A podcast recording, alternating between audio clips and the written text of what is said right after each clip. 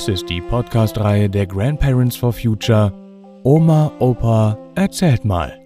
Geschichten für Kinder. Jeden Freitag erscheint hier eine andere spannende neue Folge. Und jetzt viel Spaß beim Zuhören.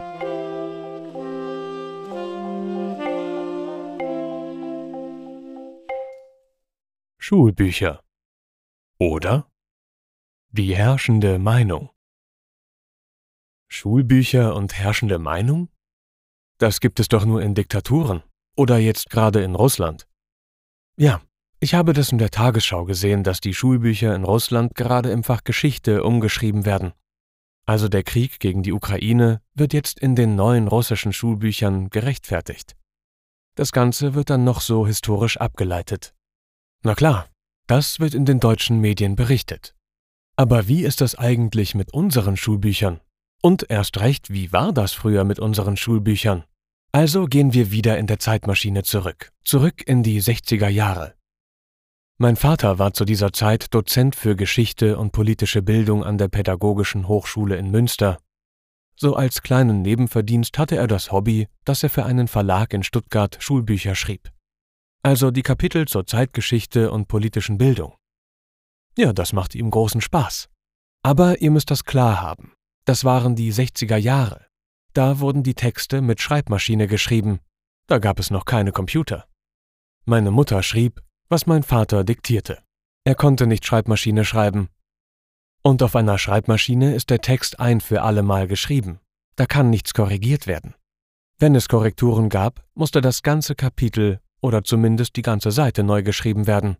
Also das war ganz schön aufwendig. Mein Vater gab dann die Manuskripte an den Verlagslektor ab. Und dann kam das, was so richtig in Deutschland niemand weiß. Schulbücher werden von Kommissionen genehmigt. Sie schauen nicht nur auf die Rechtschreibung oder auf die Fakten, die da genannt werden. Nein, es geht darum, dass auch die richtige politische Meinung gerade in dem Fach Geschichte und politische Bildung dargestellt wird. Also mein Vater und meine Mutter waren in den Wochen nach der Abgabe immer ganz aufgeregt was sie denn an den Texten oder den ganzen Kapiteln neu schreiben und ändern mussten. Das bekamen wir so zwischen den Mahlzeiten oder in den kleinen Gesprächen am Tisch mit. Die richtige politische Meinung? Naja, vielleicht ist das heute ein bisschen liberaler, aber damals waren wir in den 60er Jahren. Und damals spielten Begriffe wie die Geschichte und wie die Wirklichkeit zu sehen ist eine große Rolle. Die Deutsche Demokratische Republik, DDR, hieß bei uns in der Bundesrepublik die sowjetisch besetzte Zone, kurz SBZ. Die Ostgebiete, die Deutschland nach dem Zweiten Weltkrieg verloren hatte und an Polen abtreten musste, weil sie den Krieg angefangen hatten, hießen damals bei uns in der Bundesrepublik Gebiete unter zeitweiliger polnischer Verwaltung. Also, wir haben die Westgrenze Polens damals in den 60er Jahren nicht anerkannt. Für die Bundesrepublik war der Krieg irgendwie nicht verloren und noch nicht beendet, mein Vater war ein liberal, konservativer Mensch und im Persönlichen auch ein ziemlicher Tyrann. Aber eins hatte er doch verstanden. Die Fakten, die durch einen Krieg geschaffen wurden, muss man am Ende des Krieges anerkennen, gerade wenn man den Krieg selbst vom Zaun gebrochen hat. Deshalb setzte er sich im sogenannten Benzberger Kreis für die Anerkennung der polnischen Westgrenze ein. Das war damals nicht ganz ohne. Er bekam deshalb auch Drohbriefe nach Hause, die, glaube ich, mir mehr Angst machten als ihm. So, und jetzt kommen wir wieder zu den Schulbüchern. In den Schulbüchern musste er damals aber die richtigen Begriffe verwenden, also sowjetisch besetzte Zone für die damalige Deutsche Demokratische Republik und Gebiete unter zeitweise polnischer Verwaltung für die deutschen Länder, die nach dem Zweiten Weltkrieg an Polen gefallen sind. Naja, das lag daran, dass es in Deutschland noch viele Menschen gab, die auf eine Revanche, also eine Neuauflage des Krieges aus waren. Das waren vor allen Dingen die Vertriebenenverbände. Mein Vater war froh, wenn er die Nachricht bekam, dass er nicht viel oder nur ein paar Seiten ändern musste, und meine Mutter tippte dann geduldig diese Seiten neu. Aber ich wusste auch aus Gesprächen, das war unsere Urlaubskasse.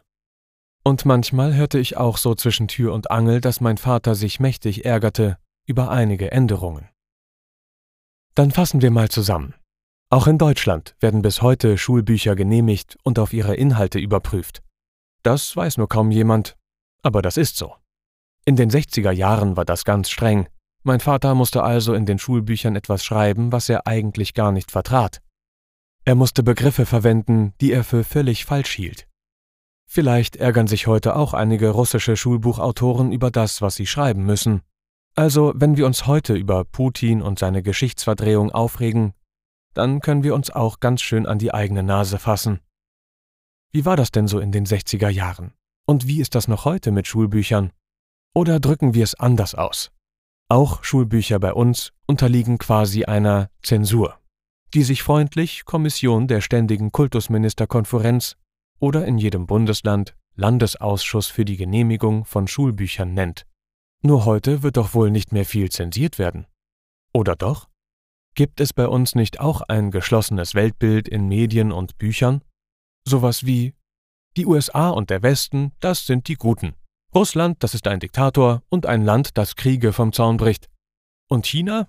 China. Ich sag nur China. Hoffentlich gibt es heute wieder Lehrerinnen an Schulen, die ihre Aufgabe darin sehen, Schülerinnen zum kritischen Denken zu motivieren.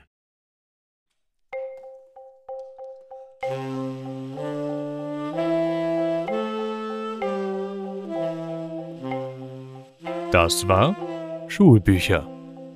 Oder Die herrschende Meinung. Gelesen von Matthias Wieck. Vielen Dank fürs Zuhören und bis nächsten Freitag.